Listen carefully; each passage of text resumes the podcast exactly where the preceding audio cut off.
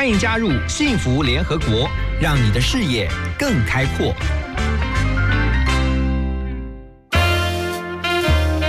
联合国会客室，欢迎今天的客人。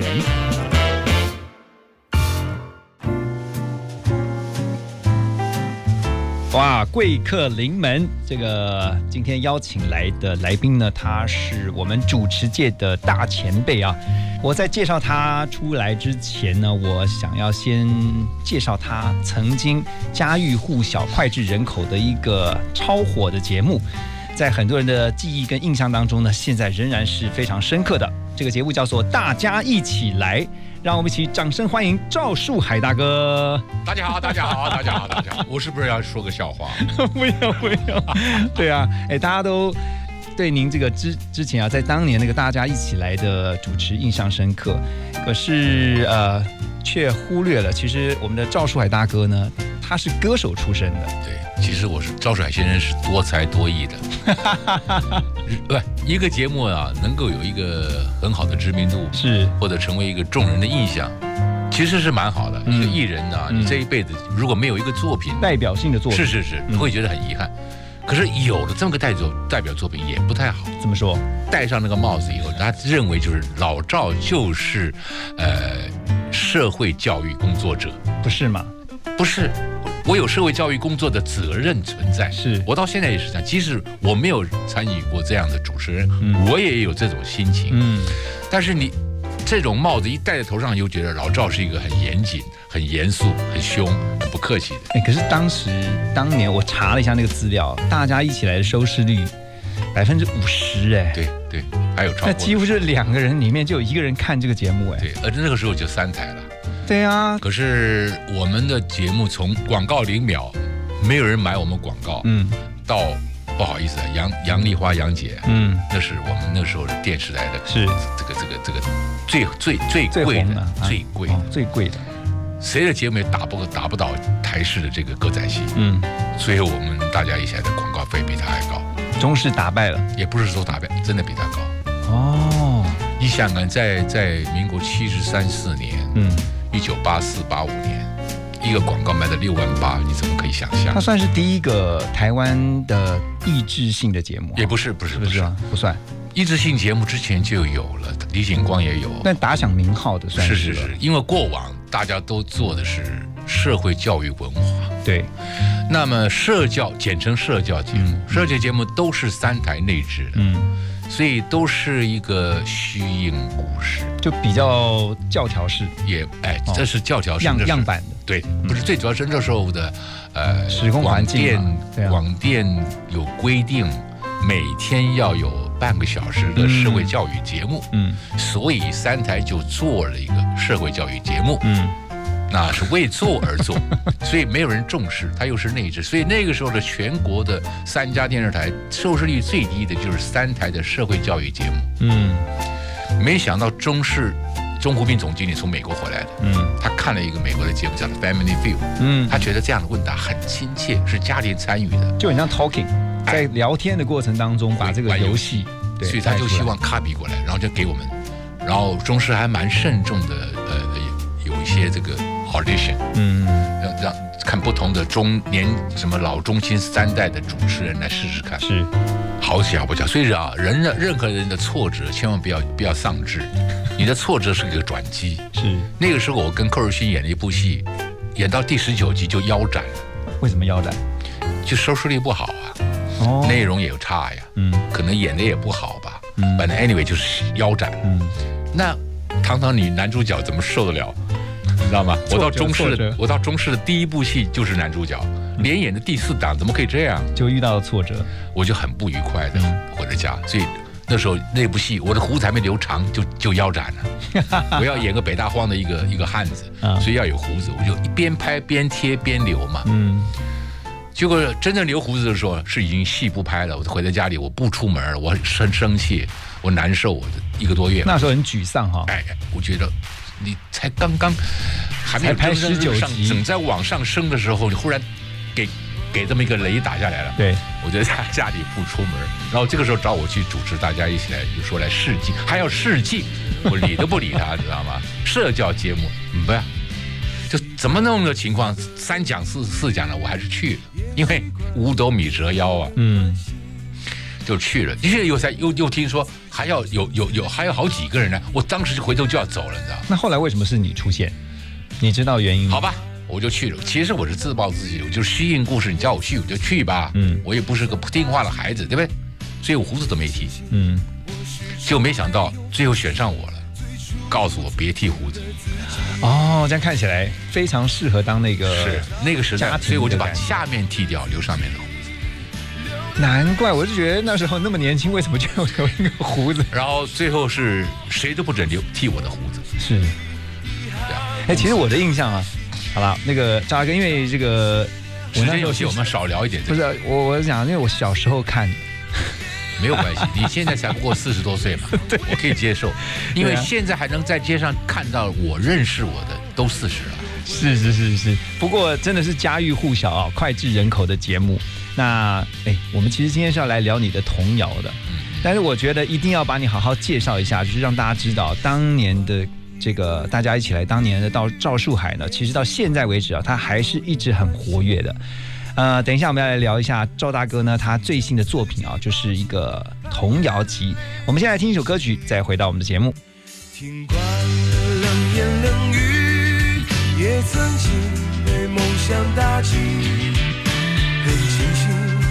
始终没有放弃最初最真的自己。唱给十年后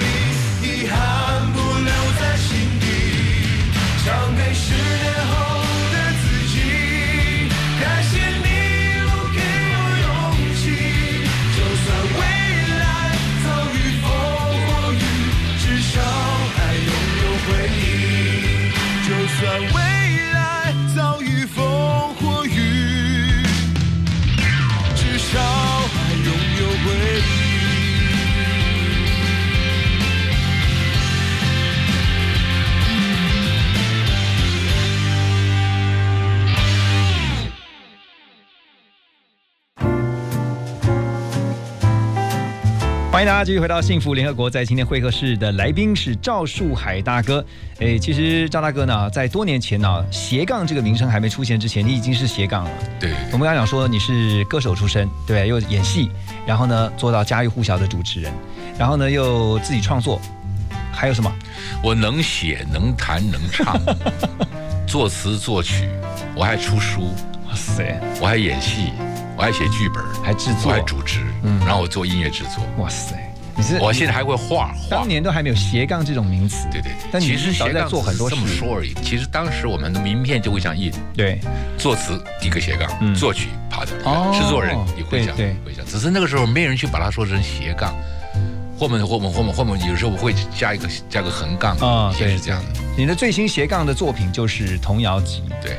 哇。哎，我我我其实听到你在做童谣集，我觉得蛮佩服你的。第一个，你对啊这个小朋友的他们的，我觉得是对小朋友第一个是有负担的。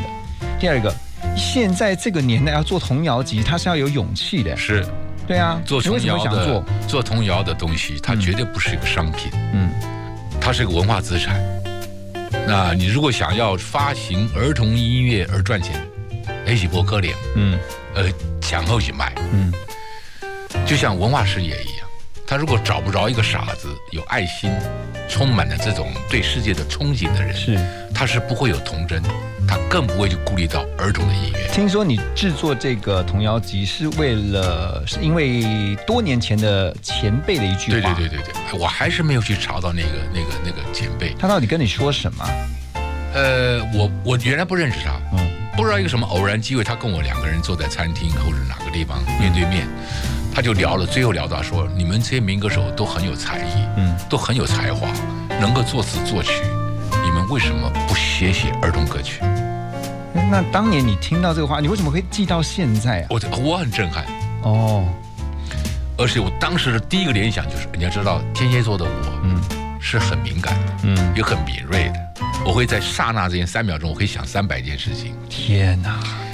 所以我就觉得，对我那个时候二十多岁，不到三十，我说我小时候唱的儿童歌曲跟现在唱的没什么差别。对，现在我回想，六十年前我唱的歌跟我现在听到的儿童歌曲有什么差别？所以这是一种。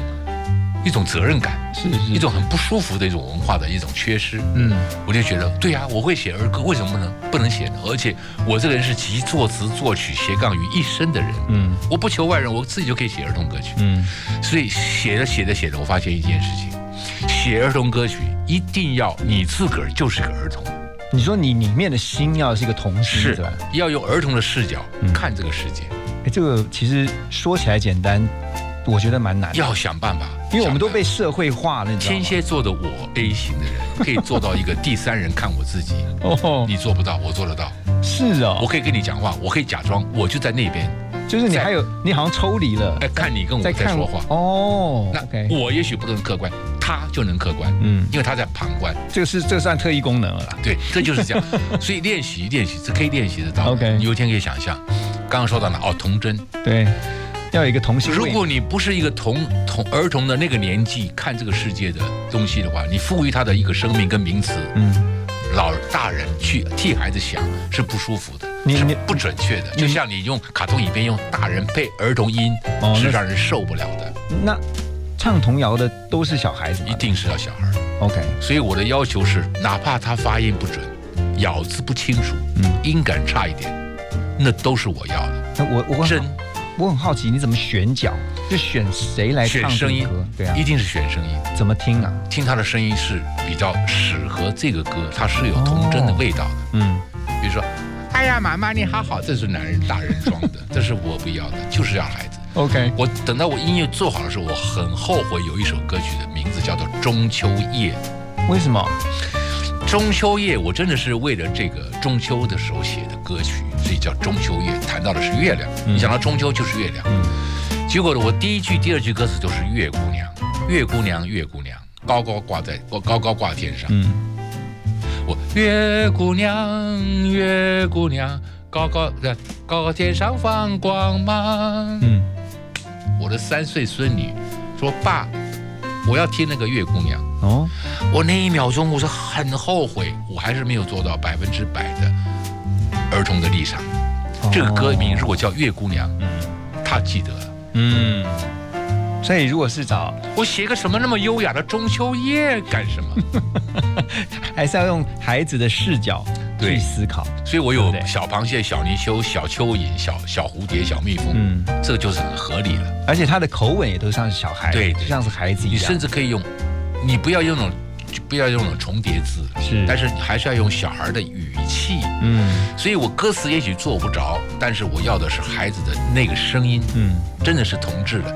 我的孩子是从六岁多到十二岁，可以三个阶段唱我三个阶段的歌曲，是我有七岁以下的，七到十岁的，十岁到十五岁，嗯。通通叫儿童歌曲。听到这边，我相信听众朋友已经很期待，而且很好奇啊。这次赵树海大哥他制作的这张童谣集，那其中的几首歌曲啊，到底是听起来是什么样子？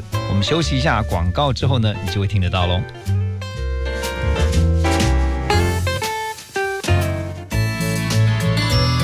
幸福最用心，广告最好听，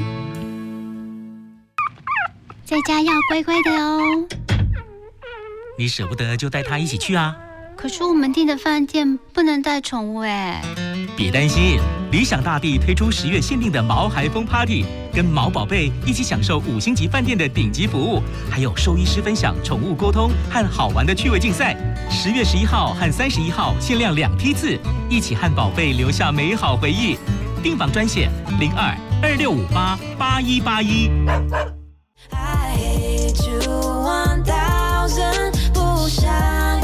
我是 Karen Cici，没有音乐，I hate you one thousand。赶快跟着幸福广播电台的旋律，让自己拥有好心情吧。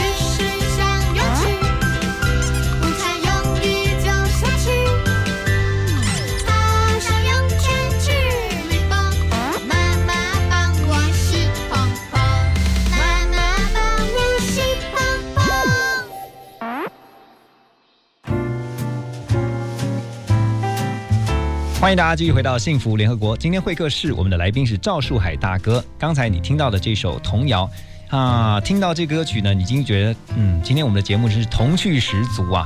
而这首呢，喜捧捧啊，听说有三个版本。我们刚刚只听到一个版本是女生唱的那个小女生唱的那个版本，还有一个小男生唱的小男生。那是完全不同风格。嗯，那我我原来只是二十一首歌曲，嗯，我是希望有二十一个歌就算了。嗯，后来等到在录的时候呢，嗯，其实，在当时录录音室的时候，我变得发生不确认的一个状态。不确认是？这中间还发生了一些，就是有些歌曲交给某个老师，他没有带好。嗯，你那时候我很真的很辛苦，我我从编曲完了，然后。找到找到孩子唱歌，我还去学校盯他们练习，然后我不在的时候，他们就要跟着老师练习。然后我再跑一个礼拜再去，我去了四五五六趟，然后再回来编曲，拿到 demo 再送过去。嗯，然后等到再安排录音师，他们来的时候，我以为他们都都能唱得好，我发现每个人都会唱，但是味道没有要我要求到我的。我的要求，你像你做制作人的话，你要先把你创作这个歌，你要先唱一个 demo，对不对？是是是，然后让他们听你的那个歌，就是把听味道。OK，你把旋律都记熟了，歌词记熟，这是应该的。嗯，但是你不一定唱出我要的那个东西。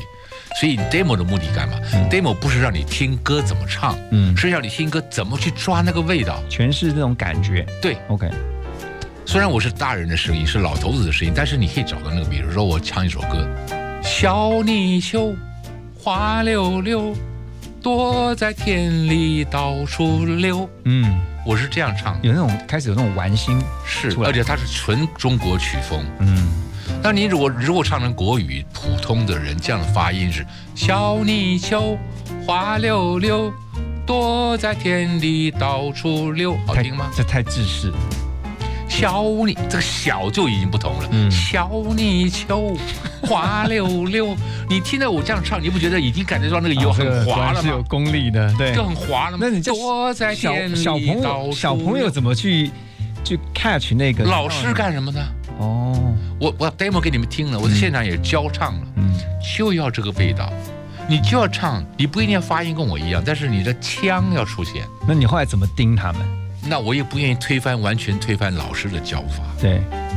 那我跟他们相处时间又不多，嗯，所以我又在那里想尽办法试。那后来进录音室，我才发现，哎，这干脆，所以我在临时又做多挑了两个，在一起唱同一个歌。哦。所以到最后整理出来，发现有一首歌曲。有不同味道是可以的，就像刚刚那个徐鹏鹏，所以徐鹏鹏有一个小男生唱，一个小女生唱的，还有一个最重要的是，那个小女生她妈妈最后一天录音的时候出现了，这都是上帝赐给我的。是是，我忽然发现她在跟女儿在说话，在练唱的时候，她帮女儿唱，哎，我觉得蛮好。嗯，我就问她妈妈说：“你愿不愿意唱？”他很吓一跳，很乐观的，哎，他有有惊讶。OK，你就觉得他脸上都充血了，然后又苍白了。然后他就说可以啊，我说好啊，你试一试好吧，如果能的话，你自己满意我就用。对你如果觉得尴尬，我就不用。嗯，我觉得我要的就是这个，其实我等的就是今天。嗯，你总不早一天出现，我多希望每一个妈妈跟着孩子来录音我的东西。其实童谣就是不是只有小朋友的，你这次这个童谣集也希望是爸爸妈妈听的时候要跟着孩子一起唱嘛，哎，对不对？何帅哥，你说的太好了。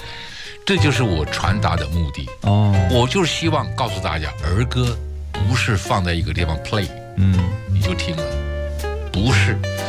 让儿子安静，给他一个歌听，你去做别的事，不是，不是，对，儿童歌曲是要全家一起专注的一种过程，嗯，我希望父母亲跟着儿女一起唱，嗯，一起唱这个儿歌，真正的。这是全家的活动，是，所以我就希望他妈妈来唱，哎呀，太好了。所以我为他母亲再加了一个和声，帮他写上去。哇，临时写的。哎，你看，如果是亲子版的，跟一个小男生版的，跟我们刚刚听到小女生版的，男生女生唱全这歌应该也完全不一样。而且那个小男孩是是我蛮欣赏的，他音准不好。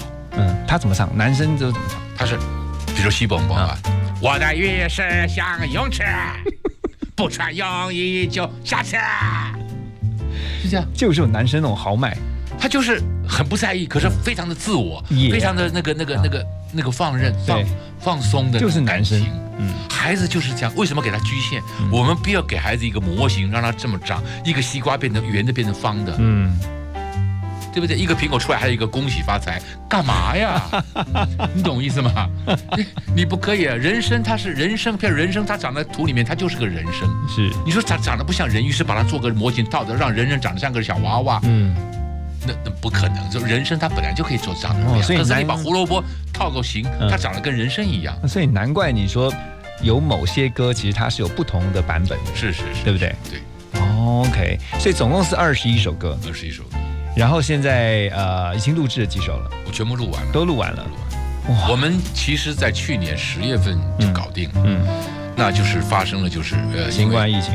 这个我们这个这这个老板的他是生计博士，嗯，他没有做过这个东西，所以为了儿童音乐要出版，他重新成立了个新公司，为了出版而出版，嗯，然后还要应我的要求再花钱请人制作动画，嗯，所以我们在动画跟这个申请公司这边又叠了一点点，嗯，更糟糕的是我还要求他成立一个网站，我们这个老板已经快崩溃了，他要不是因为。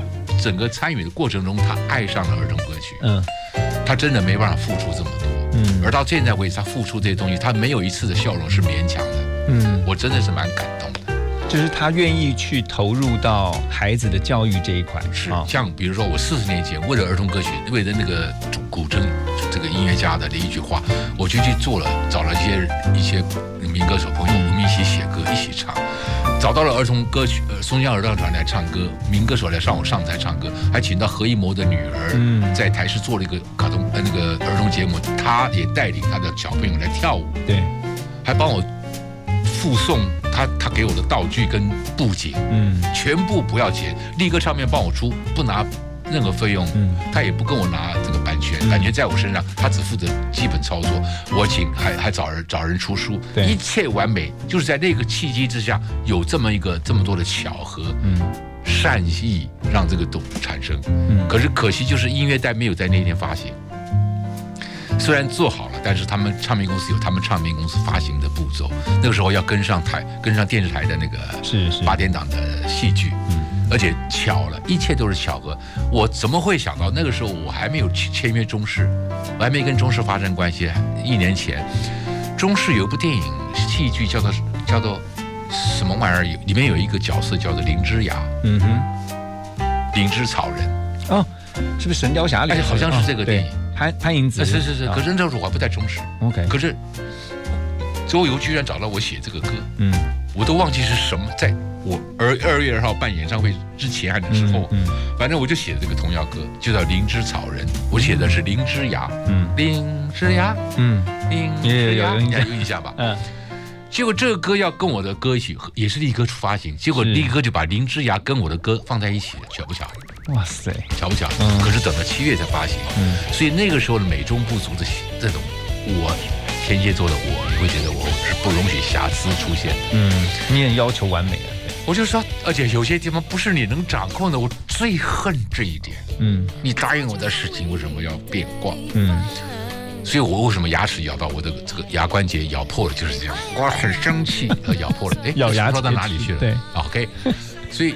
没有在当时及时发售，嗯，这样的孩子他们看完演唱会就不能把这个音乐带带回家了，是，所以我就我觉得说我要再办一次，四十年，等了四十年，天哪，一等就等四十年嘞，可是我等了四十年才碰到一个善心的傻瓜，嗯，他愿意。出资的帮我出这个，所以真的也要谢谢啊，因为 timing 到了，然后人也遇到了，对不对？才能够出这个这次最新的这个童谣集啊，赵树海全新制作的童谣集。而且从刚才的言谈分享当中，我可以感受到赵大哥对于孩子的教育这块是非常重视的。其实这也反映到赵大哥的两个孩子身上哈，包括我们知道这个赵又廷哈。等一下来聊一聊父子之间的感情。我们先来听一首歌曲，哎。跟这个您和您儿子有关系，嗯，有关系，因为我们要送给这个光芒哦，一起来听。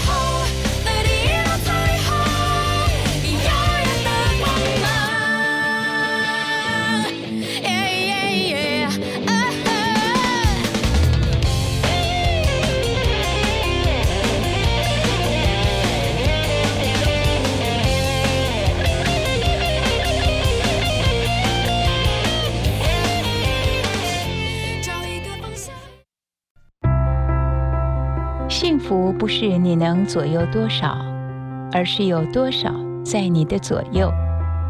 你现在收听的是 FM 一零二点五幸福广播电台，听见就能改变。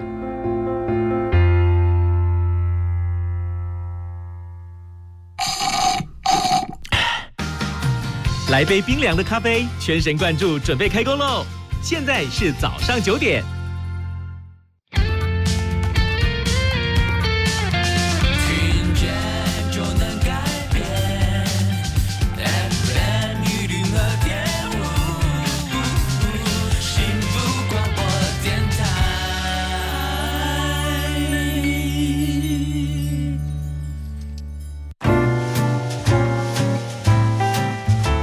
回到幸福联合国。刚才的广告之前呢，我们听到的歌曲是《光芒》，哎，真的很适合我们今天的来宾赵树海先生哈，赵大哥，还有您的公子赵又廷。赵又廷他不是最前一阵好几年前弄那个光合作用嘛？是啊，我不知道他当时为什么两个手举高高，人像个人不是躺着是站着，大字开开这样。然后他我说这干嘛？他说光合作用。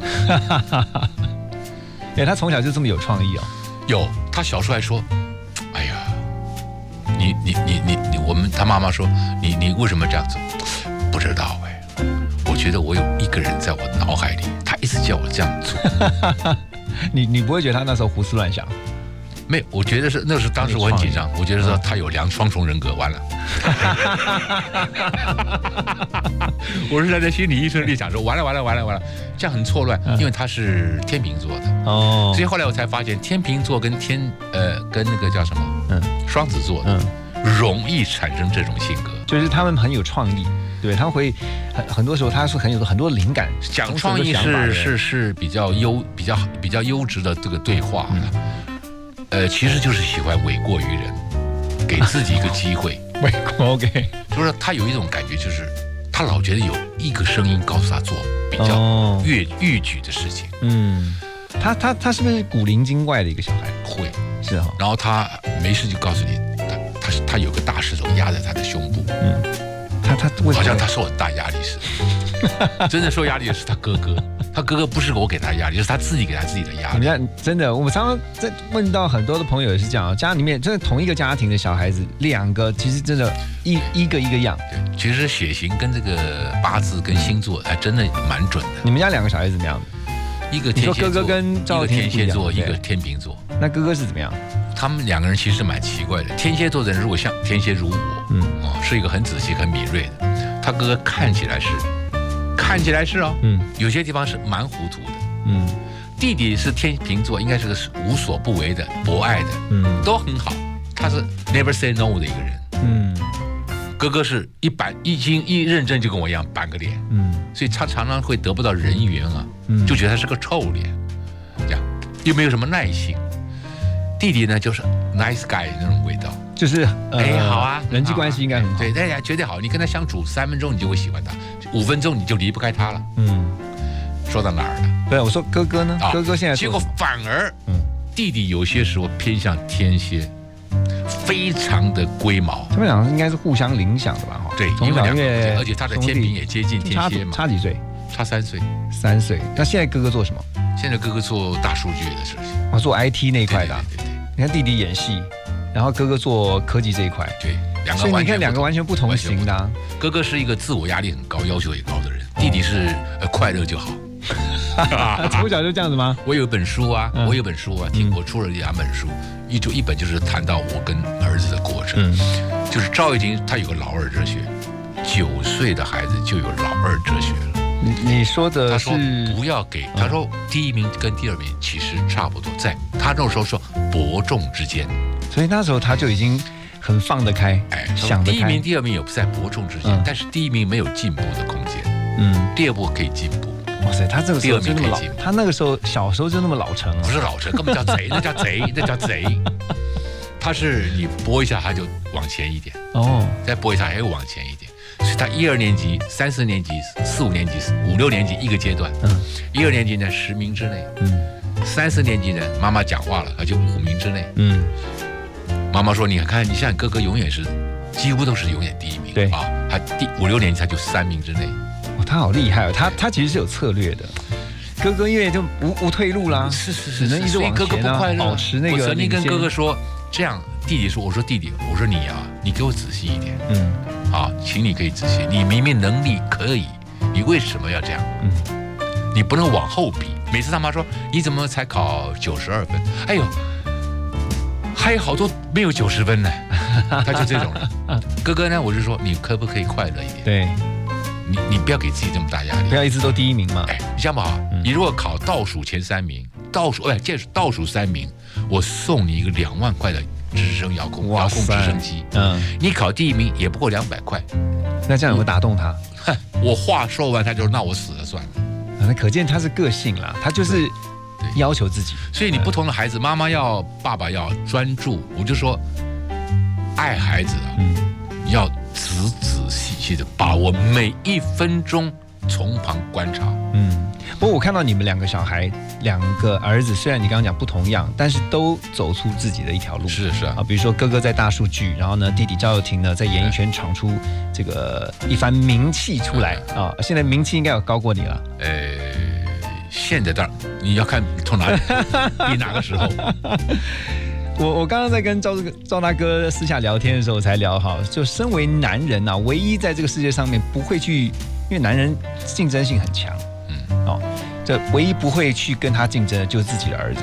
还有英雄吗？还有英雄，还英雄，就是说众人的英雄，我们也我们除了羡慕佩服，也不太会嫉妒。嗯，像比如说人要量力量自自知之之明啊，是要量力而为。那个超越我的人，他是多么的值得我崇拜，值得我敬重哦，那我就没有嫉妒的资格。是是，那如果那个人。目前很受欢迎，得到很大的这个这个这个这个这个褒奖，嗯，而他他在名列前茅，如何如何？我衡量他不见得如我，我不会羡慕他，嗯，我就会把他当个目标，早晚有一天我超越他。对，那儿子呢？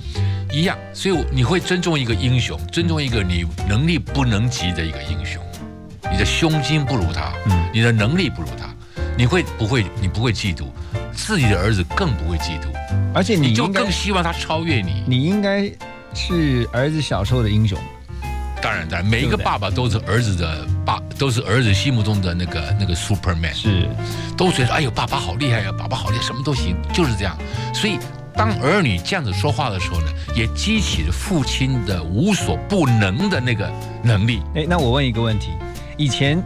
是，人家都会介绍讲啊，这个是赵树海的儿子。现在人家都会介绍，哎，这个是赵又廷的爸爸。你没还没我还没看到有 敢敢这么介绍我的，有自信。我说有一天如果是这样呢？不可能，不可能。我现在相信台湾没有人敢这么说我，除非是半开玩笑的。OK，哎，王梦玲的王梦那王梦玲那个就可以这么讲，他会常常开玩笑的这样讲。嗯，你对儿子现在的表现怎么怎么看？好啊，嗯，因为儿子的，我常说，儿子如果有什么缺点，嗯，他一定来自于父母的坏的基因，嗯，所以儿子的好来自于父母，你值得骄傲；儿子的不好，你没有资格怪他，嗯，你就像很多母亲绝对不能骂自己的儿子不聪明，是个猪，是个笨蛋，对，因为他的智商完全来自于母亲。你们从小的教养的观念是什么？我是其实无所，我是无为而治。你都你那你有没有打骂过？没有，我真正的所谓无为而治，当然也是不是无为而治，是我我是卡比仿山寨版的无为而治。OK，就说我给他一个适度的空间，在这个空间之内，你可以为所欲为。嗯，什么样的情况呢？就是当你的所你你你你的东分内的事儿都做完了，嗯，你当然可以为所欲为。嗯，所以为所欲为只是在你那个年纪的为所欲为，了解。所以我在儿子，我也跟他们讲，我也跟我太太讲，十八岁以前不准他碰触政治、嗯，哲学、嗯，色情，嗯。这他现在因为他自己也成立自己的家庭了，哦，然后也非常的幸福，然后现在也当爸爸了。你会传授他一些这个？现在不传授了，他不问我。现在保持这样，二十岁以前是我的责任。OK，我该教的都教。嗯，二十包括撩妹吗？二十岁以后，如果他有什么缺失，我来不及教，那那没有办法。你有没有教过他把妹的招数？还好，因为他有来自于他父亲的优质的遗遗传。哇塞，这超有自信的吧？等一下，我们要来这个聊一下赵大哥他跟大嫂之间哦，因为呃，我一直觉得其实赵大哥他是一个新好男人的榜样啊，是我们很多的老公。的榜样不只是爸爸的榜样，我觉得也是老公的榜样。我觉得我们过了三分之二的时间，我一句话赶快讲：你的节目要找我上，你最好一年找我来五次。我也这么觉得，因为每一个都是那个题目都非常的大，有没有范围？本来不大的，讲着讲着就就给我切断，就就结束，就跳过。没办法，因为我们还是得听歌啊。我就要把我的言语心里面的东西都吞下去。是啊，哎呀，真的是不好意思哦，但是我们还是得听一首歌曲哈。这个歌曲好啦。我我我我就把这首歌送给我们自己好了，不要放弃。OK。不要放弃，这条路继续走下去，所有困难会变美丽，只要有。爱就会很强大哦哦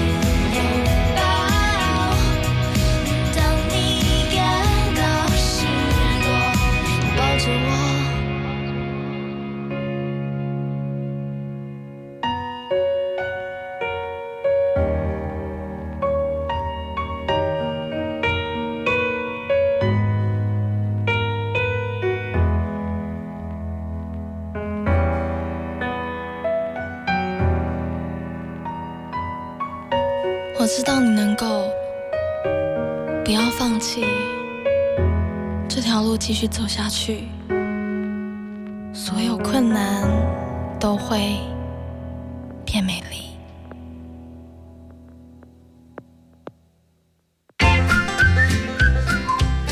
听广告，马金粗逼。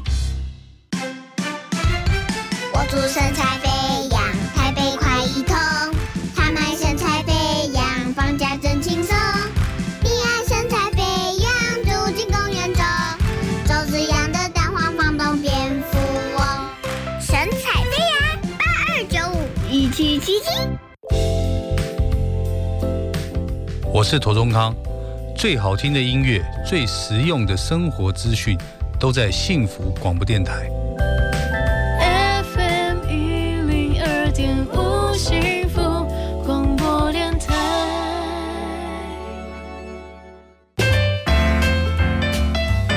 我是陈玉山导演。接下来收听由何荣主持的《幸福联合国》，就在 FM 一零二点五幸福广播电台，听见就能改变。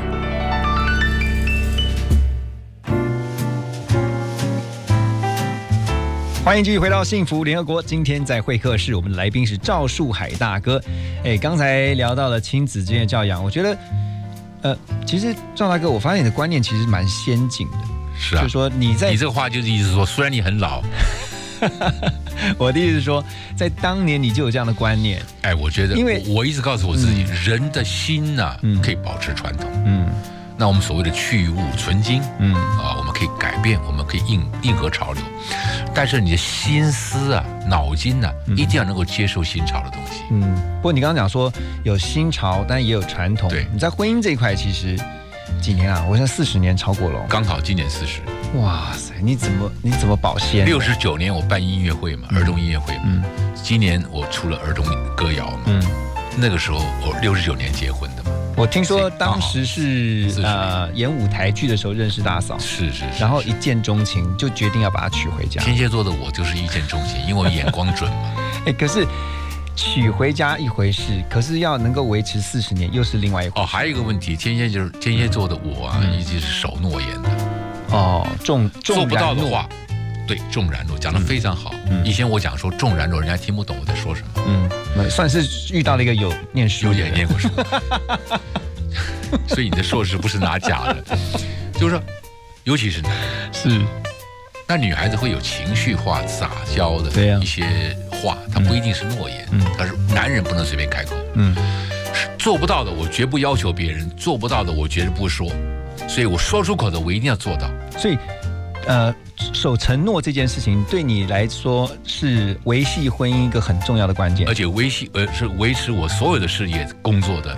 唯一基准，那你们？哪怕是这我越答应你，比如说我答应你今天要上节目，嗯，今天忽然有一个一个一个另外一个什么机会给我，我说哎对不起，我们可不可以延一个礼拜？这个事情我不会做，嗯，我绝对不会因为利益大小而选择先后，而是以先后为先后，就是做人。我既然答应你了，我就是那一天，任何事情不能动摇这件事情，嗯，所以我也不太容许别人随便改我的约会，嗯，他们会觉得赵哥赵大哥不通人情，我说因为你不尊重我。你答应我的事情，临时来，前一天再告诉我明天不行了，那就是有另外一件事情重过于我嘛。所以既然有重于我的事情，从此咱们别做朋友。嗯，哎，我赶快把我听过你讲的一句口头禅送回复给您，就是漂亮，漂亮，对不对？我以前常说漂亮，漂亮，对对对，我我我都在看你节目的啦。漂亮，哎，你不觉得这个漂亮说的真好？漂亮真的是一个很好的给你的反应，就是他太太太棒了嘛，就非常的肯定嘛。是是是，那。告诉我们一下，你这四十年的婚姻你怎么保鲜呢？四十年的婚姻啊就是有没有关键？我最不喜，我都讲反反话好了。有的人喜欢有宗教的，嗯，叫尤其老外，他们都在教堂，嗯，对着这个这个十字架，对，对着上帝说 “I do”，嗯，“I do”，就是你的 promise，对。那为什么都离婚？离婚率还蛮高的。那你的 “I do” 是个屁话嘛？嗯，哎，对不起。可是我忍不住说，他真的是个屁话。嗯，是不是？人有两个口，看你用哪个口在说话。嗯，怎么可以这样呢？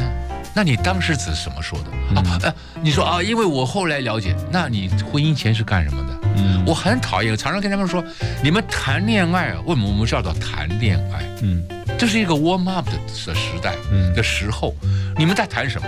你们只会风花雪月看电影，去去去去泡咖啡厅，就这样的吗？嗯，谈恋爱就要谈出所以然来，要了解彼此嘛。对嘛？你怎么会完全不认识上？你跟他求婚？嗯，一个你对他不了解的人，为什么要娶她？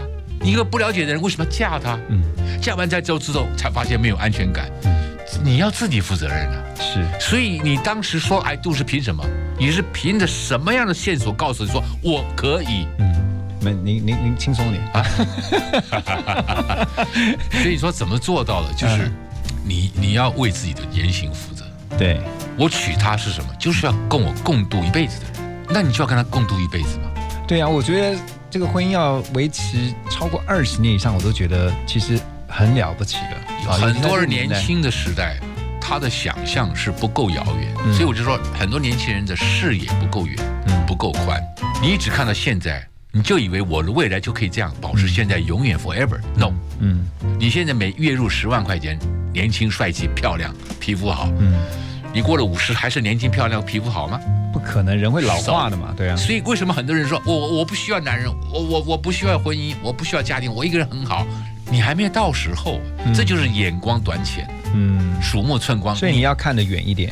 你他说我还没到，什么事很多事情是要体，有些事情要亲身体验，有些事情是别人的经验，嗯，你吸取过来成为你的智慧，你就能做判断。这个婚姻之外，还有一个问题想要请教赵大哥，就是我觉得一个男人啊，到每个阶段他会有不同的呃风格，或者说那种味道。你讲说其实。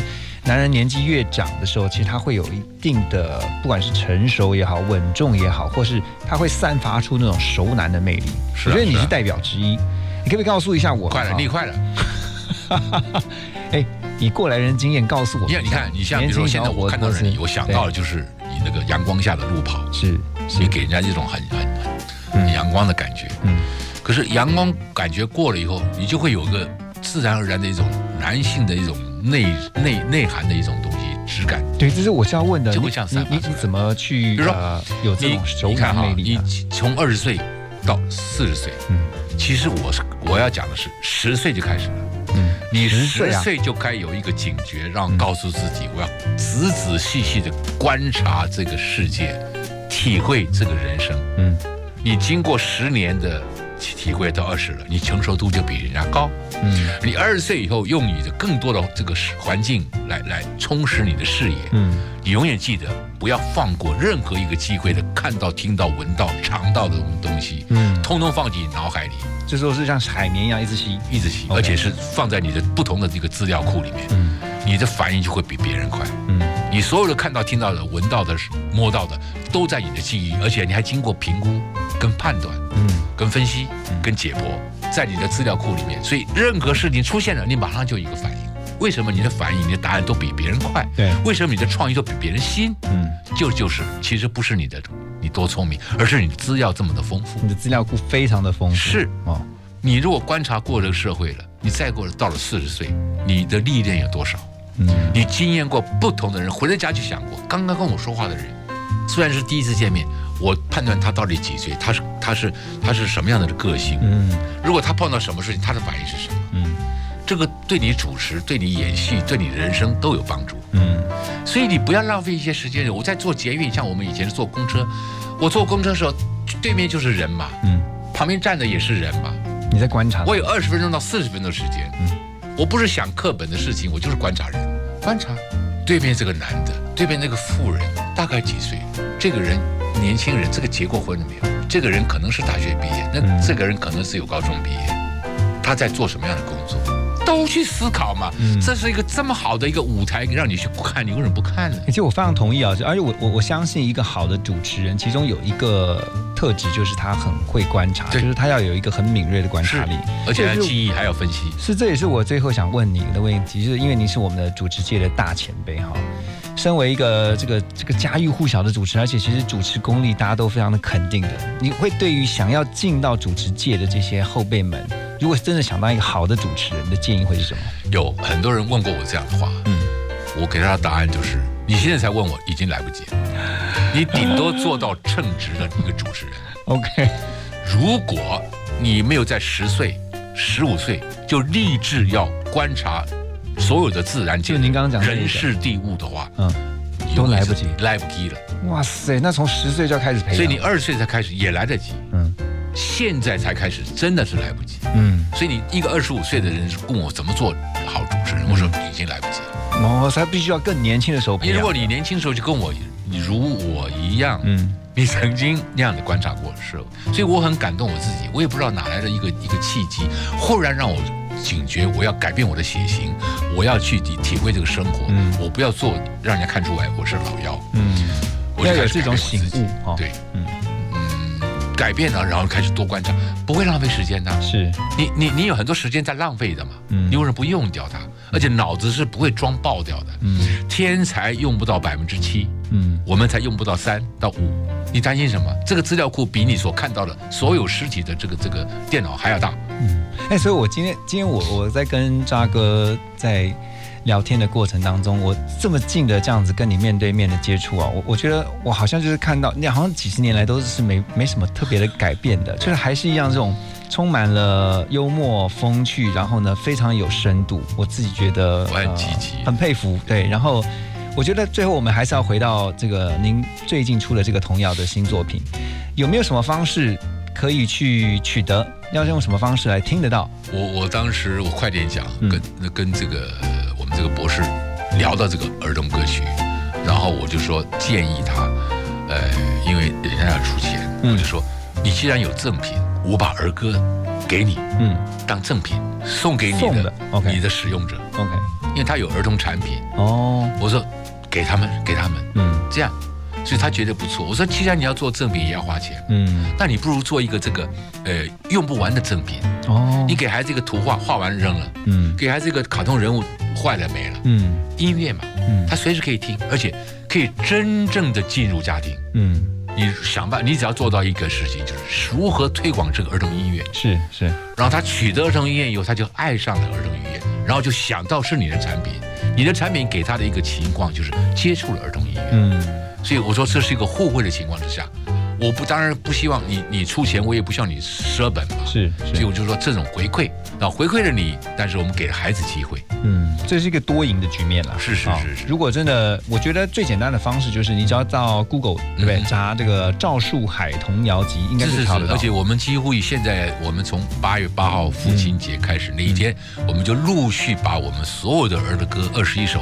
通通放了音乐平台了哦，好，我要大概介绍一下哈。最后我在节目当中的介绍是这个专辑的名称叫《兜兜兜 Lily》，对对对，儿歌天地是是是，好，是由我们赵树海大哥呢从头到尾啊一点一滴的来监制啊制作完成的，所以呢真的是呕心沥血啊，算是这个呕心沥血制作了。这比做一个流行歌曲上面还累，真的很辛苦，真的。啊，所以呢，请大家多多支持。当然，也今天非常的谢谢赵树海大哥呢，到我们的节目当中来，好分享这么多。呃，今天听完之后呢，我觉得，嗯，结论就是还得再邀请你来，一定聊不完。我跟小燕姐姐讲，如果你的节目要上 要上五次，最起码要上五次，一小时才够说。是是是，好吧。那最后呢，我们就要把这首歌曲啊，在赵树海大哥这次的新专辑啊，这个儿歌天地的童谣集当中的一首歌曲，叫《放风》。真送给大家，也再次的谢谢赵树伟大哥来，谢谢谢谢谢谢。谢谢大家，下回见下回见。